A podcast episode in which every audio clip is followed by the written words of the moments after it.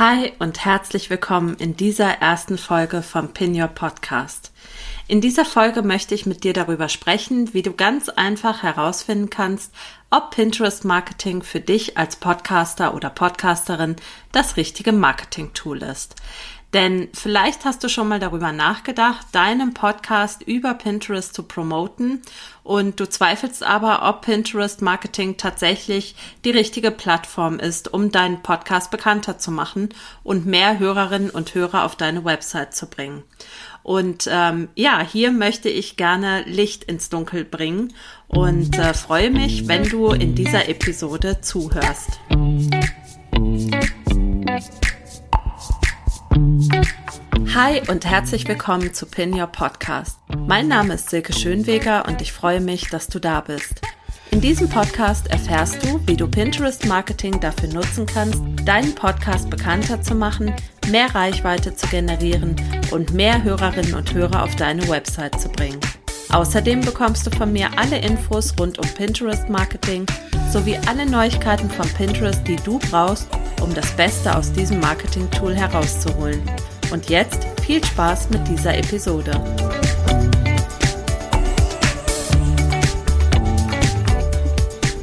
Hast du auch schon mal darüber nachgedacht, deinen Podcast über Pinterest Marketing zu promoten? Oder vielleicht bist du auch erst durch diesen Podcast überhaupt auf die Idee gekommen, deine Podcast-Episoden oder deinen Podcast über Pinterest bekannter zu machen. Du weißt aber nicht so genau, ob Pinterest für deinen Podcast funktioniert? Dann zeige ich dir jetzt drei Schritte, wie du genau das herausfindest, nämlich ob dein Podcast Chancen auf Pinterest hat und welche Voraussetzungen dafür erfüllt sein müssen. Schritt Nummer eins: Kennst du das Thema deines Podcasts ganz genau? Das klingt vielleicht jetzt ein bisschen komisch, wenn ich dich das so frage. Ähm, und diese Frage ist auch tatsächlich bewusst ein bisschen provokant gewählt. Denn bevor du weitere Schritte auf irgendeiner Plattform rund um deinen Podcast einleitest, ist es aus meiner Sicht wichtig, dass du dein Thema ganz genau kennst. Das gilt im Übrigen für Social-Media-Kanäle wie Instagram, Facebook, LinkedIn und Co. ganz genauso wie für Suchmaschinen wie Google oder im Pinterest. Denn Marketing kann aus meiner Sicht nur dann funktionieren, wenn du dein Thema ganz genau kennst und ganz klar umrissen hast. Jetzt sagst du vielleicht, naja klar, ich äh, spreche jede Woche oder alle 14 Tage in einem Mikro. Äh, natürlich kenne ich mein Thema ganz genau, denn ähm, ich mache ja eben Podcast-Episoden rund um dieses Thema.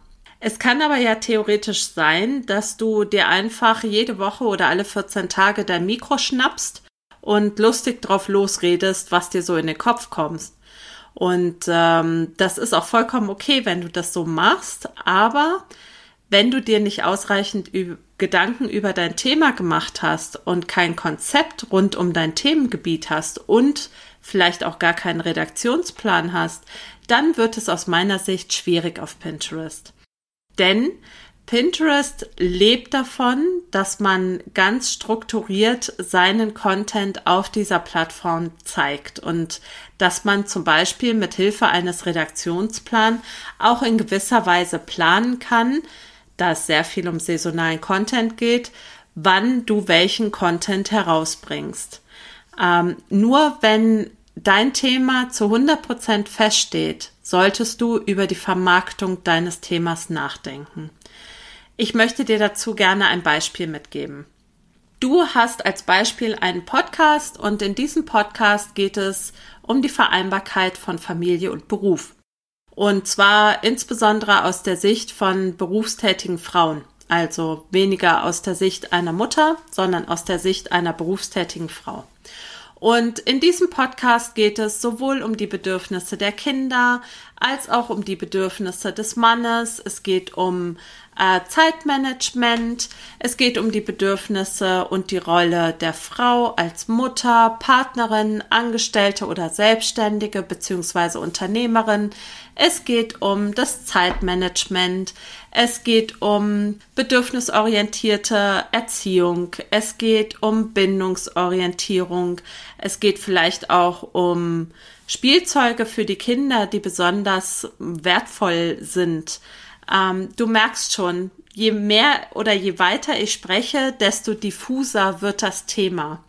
Hier solltest du dir klar werden, aus welcher Sicht du das Thema insbesondere beleuchten möchtest, was also das Kernthema ist, um das sich dein Podcast dreht. Möchtest du das Thema aus Seiten der ähm, selbstständigen Tätigkeit mit als Mutter mit einer Familie beleuchten? Oder möchtest du eher um Themen wie oder über Themen wie Stressreduktion, Mindset-Tipps, Fragen rund um Produktivität oder Zeit für mich aus Sicht der Mutter sprechen. Du siehst also, es gibt eine Menge Möglichkeiten, ein Thema zu betrachten. Und je genauer du den Bereich, den du thematisieren möchtest, fasst, desto besser ist es. Und das bedeutet im Ergebnis nicht, dass du über angrenzende Themenbereiche nicht auch sprechen darfst. Wichtig ist nur, dass du einmal für dich ganz, ganz klar machst, das ist mein Thema. Und aus dieser Sicht möchte ich das Thema beleuchten ähm, zum Beispiel auch im Hinblick auf ein bestimmtes Produkt oder eine Dienstleistung, die du mit deinem Podcast und damit auch mit Pinterest vermarkten möchtest. Nochmal als Beispiel, du hast einen Online-Kurs, in dem es darum geht, dass ähm, du als Mutter die Vereinbarkeit von Familie und Beruf leichter schaffst und alles, was mit diesem Thema Vereinbarkeit von Familie und Beruf zu tun hat, ähm, bündelst du in diesem Online-Kurs. Und du möchtest gerne diesen Online-Kurs ähm, verkaufen, dann ergibt es wenig Sinn, wenn du in deinem Podcast wochenlang darüber sprichst, was bindungsorientierte Erziehung ist ja, oder ähm, bedürfnisorientierte Erziehung oder was die schönsten und wertvollsten Spielzeuge für Kinder unter drei Jahren sind. Ich möchte dir damit einfach nur mitgeben, überleg dir, ob dein Podcast auf dein Ziel einzielt, ja, was du mit deinem Podcast erreichen möchtest, denn nur wenn das der Fall ist, kannst du auch dieses Ziel, was du erreichen möchtest, über Pinterest promoten. Schritt Nummer zwei ist, dass du dir überlegst bzw. feststellst, wer deine Zielgruppe ist. Bei der Zielgruppe ist es ganz ähnlich wie mit dem Thema des Podcasts. Wenn du nicht weißt, für wen du den Podcast überhaupt machst, wen du also ansprechen willst, dann denk da bitte unbedingt nochmal ganz in Ruhe drüber nach. Denn gerade für dein Podcast-Marketing, also für die Ver Vermarktung deiner Podcast-Episoden, solltest du unbedingt wissen, wen du mit deinem Content ansprechen möchtest. Und das gilt im Übrigen für Social-Media-Kanäle genauso wie für Suchmaschinen. In dem Beispiel von eben ist ähm, die Zielgruppe aufgrund des gewählten Themas und der bereits festgelegten Nische natürlich relativ einfach zu bestimmen. Denn äh, der Podcast richtet sich an berufstätige Frauen, selbstständig oder angestellt, die eine eigene Familie mit Kindern haben. Oder er, richtet sich vielleicht an Mütter, die wieder berufstätig sein möchten und sich fragen, wie sie Familie und Beruf miteinander vereinbaren können. Diese Frauen bemühen sich ja, ihren Job und ihre Selbstständigkeit oder ihr Angestelltenverhältnis mit den Bedürfnissen, die eine Familie und Kinder mit sich bringen, irgendwie in Einklang zu bringen. Und je genauer du ein Bild von deiner Zielgruppe hast, die du ansprechen möchtest, desto einfacher wird es im Übrigen für dich sein, Content zu erstellen. Und mir zum Beispiel hat es extrem geholfen, dass ich mir einen sogenannten Kundenavatar erstellt habe. Und mit diesem Kundenavatar kannst du dir wirklich eine Person kreieren in deinen Gedanken, ähm, bei der du dir genau überlegst, wie sie aussieht, wie sie lebt, mit wem sie zusammenlebt, wie sie spricht, welche Hobbys sie hat, was sie gerne tut, was ihr wichtig ist. Und mein Kundenavatar zum Beispiel heißt Marie, ist 42 Jahre alt, verheiratet und hat zwei Kinder. Natürlich bedeutet das nicht, dass ich jetzt ausschließlich mit Menschen zusammen oder Frauen zusammenarbeiten möchte, die Marie heißen und 42 Jahre alt sind. Ganz im Gegenteil. Aber wenn ich mir überlege, also ich, ich stelle sie mir quasi vor, wenn ich meinen Content produziere, ja, also wenn ich Blogartikel schreibe, wenn ich wie jetzt gerade in das Mikro spreche, wenn ich Social Media Posts mache, Pins erstelle, etc. Das erleichtert mir einfach die Arbeit sehr. Und falls du noch keinen Kundenavatar hast, dann probier doch einfach mal aus, dir einen zu erstellen und kreiere dir eine Person, die du mit deinem Content ansprechen möchtest. Und wenn du magst, dann ähm, schau mal in den in die Show Notes. Dort habe ich dir ein Dokument äh, hinterlegt, ähm, ein Formular, wo du dir einen solchen Kundenavatar erstellen kannst. Und ähm, probier das einfach mal aus, dir jemanden zu kreieren, der dein Wunschkunde ist, mit dem du gerne zusammenarbeiten möchtest oder für den du einfach deine Podcast-Episoden produzieren möchtest. Schritt Nummer drei ist, dass du, ähm, wenn du jetzt dein Podcast-Thema und deine Zielgruppe ganz klar hast, dass du dann auf Pinterest eine Keyword-Recherche machst, um tatsächlich auch dort zu überprüfen, ob dein Thema gesucht wird. Und ähm, das siehst du eben dann, wenn es bereits Pins, also diese hübschen Grafiken auf Pinterest gibt. Ähm, die sich mit deinem Thema beschäftigen, ja, oder wenn die Keywords eben entsprechend angezeigt werden. Und wie das funktioniert, das ähm, werde ich dir jetzt ganz genau erklären.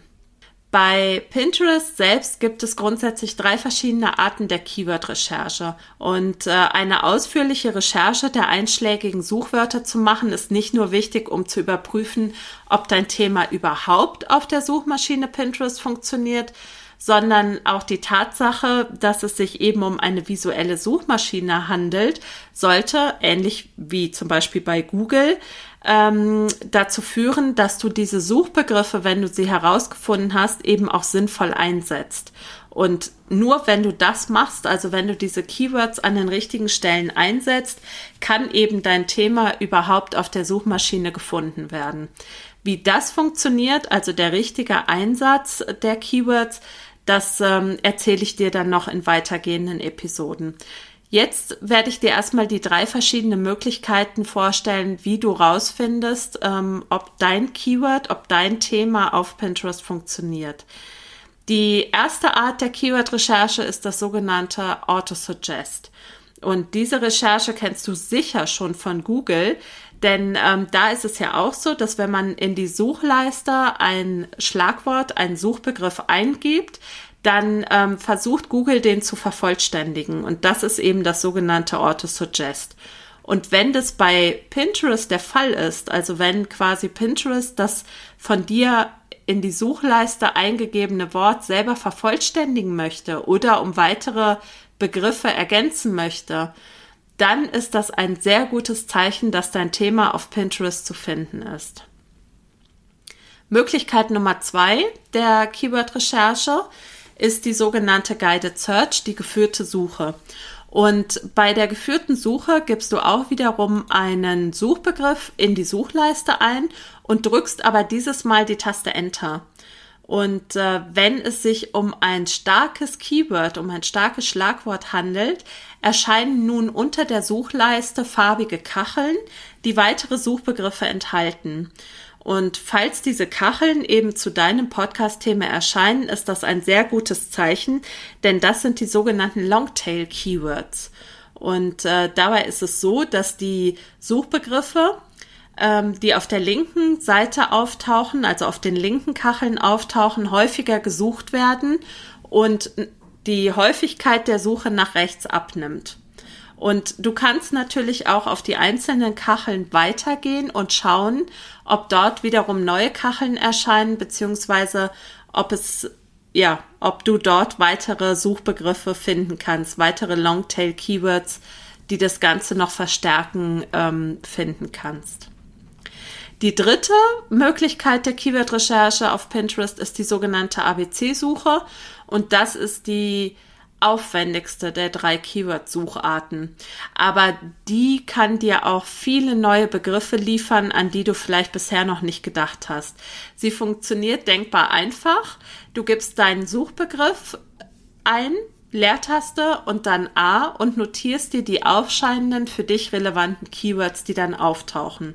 Dann nimmst du dein Suchwort, Leertaste B und so weiter.